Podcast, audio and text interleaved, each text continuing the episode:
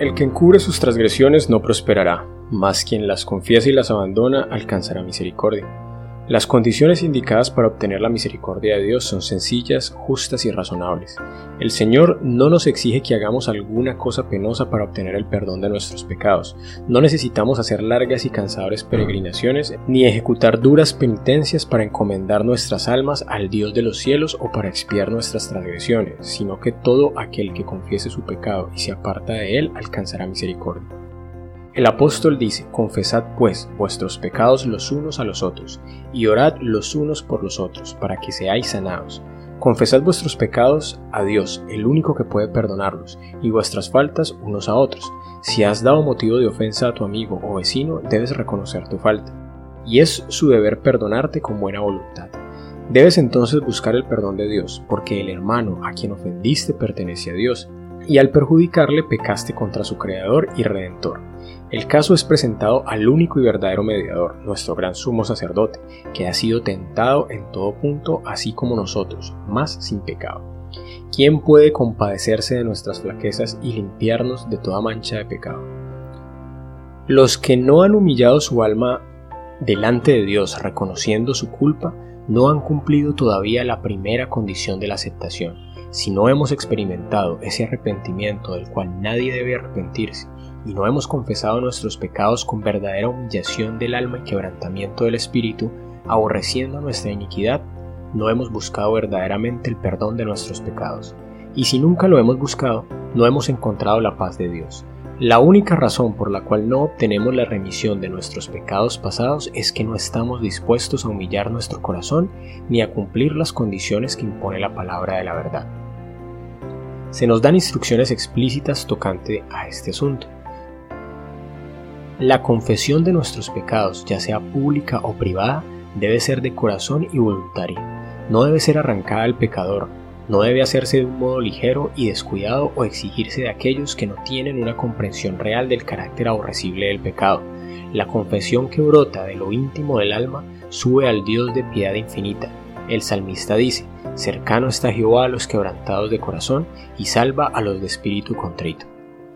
La verdadera confesión es siempre de un carácter específico y reconoce pecados particulares. Pueden ser de tal naturaleza que solo puedan presentarse delante de Dios, pueden ser males que deban confesarse individualmente a los que hayan sufrido daños por ellos, pueden ser de un carácter público y en ese caso deberán confesarse públicamente, pero toda confesión debe hacerse definida y directa para reconocer en forma definida los pecados de los que uno sea culpable. En los días de Samuel, los israelitas se alejaron de Dios, estaban sufriendo las consecuencias del pecado, pues habían perdido su fe en Dios, el discernimiento de su poder y de su sabiduría para gobernar a la nación, y no confiaban en la capacidad del Señor para defender y vindicar su causa. Se apartaron del gran gobernante del universo, desearon ser gobernados como las naciones que los rodeaban. Antes de encontrar paz hicieron esta confesión explícita porque todos nuestros pecados hemos añadido esta maldad de pedir para nosotros un rey. Tenían que confesar el preciso pecado del cual se habían hecho culpables. Su ingratitud oprimía sus almas y los separaba de Dios. La confesión no es aceptable para Dios si no acompañada por un arrepentimiento sincero y una reforma. Debe haber cambios decididos en la vida de todo lo que ofenda a Dios debe dejarse.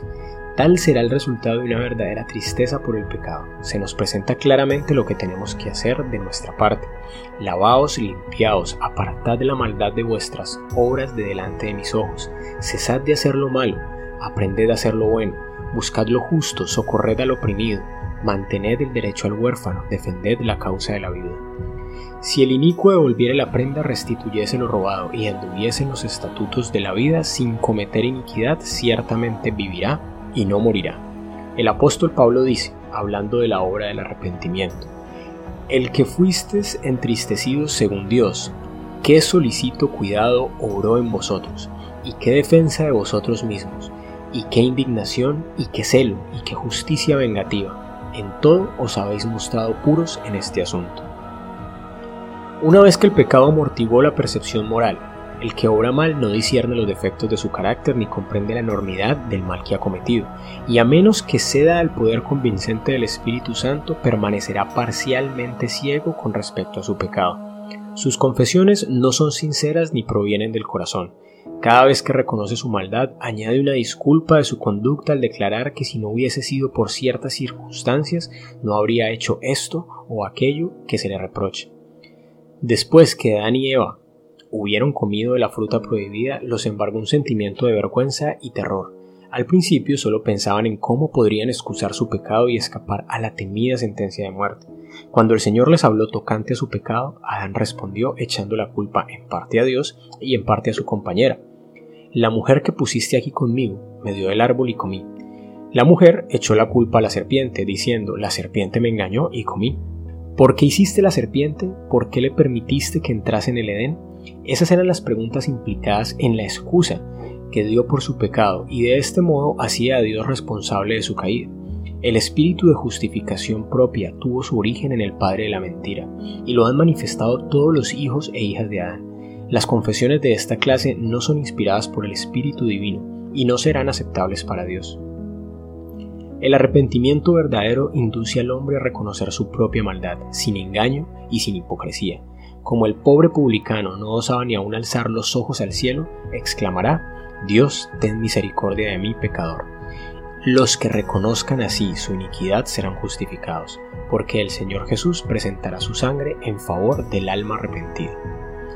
Los ejemplos de arrepentimiento y humillación genuinos que da la palabra de Dios revelan un espíritu de confesión que no busca excusas por el pecado ni intenta su justificación propia. El apóstol Pablo no procuraba defenderse, sino que pintaba su pecado con sus colores más oscuros y no intentaba atenuar la culpa. Lo cual también hice en Jerusalén, encerrando yo mismo en la cárcel a muchos de los santos, habiendo recibido autorización de parte de los jefes de los sacerdotes, y cuando se les daba muerte yo echaba mi voto contra ellos, y castigándolos muchas veces por todas las sinagogas les hacía fuerza para que blasfemasen, y estando sobremanera enfurecido contra ellos, iba en persecución de ellos hasta las ciudades extranjeras. Sin vacilar declaró, Cristo Jesús vino al mundo para salvar a los pecadores, de los cuales yo soy el primero. El corazón humilde y quebrantado, enternecido por el arrepentimiento genuino, apreciará algo del amor de Dios y del costo del Calvario. Y como el Hijo se confiesa a un Padre amoroso, así presentará el que esté verdaderamente arrepentido sus pecados delante de Dios. Y está escrito, si confesamos nuestros pecados, Él es fiel y justo para perdonarnos nuestros pecados y limpiarnos de toda iniquidad.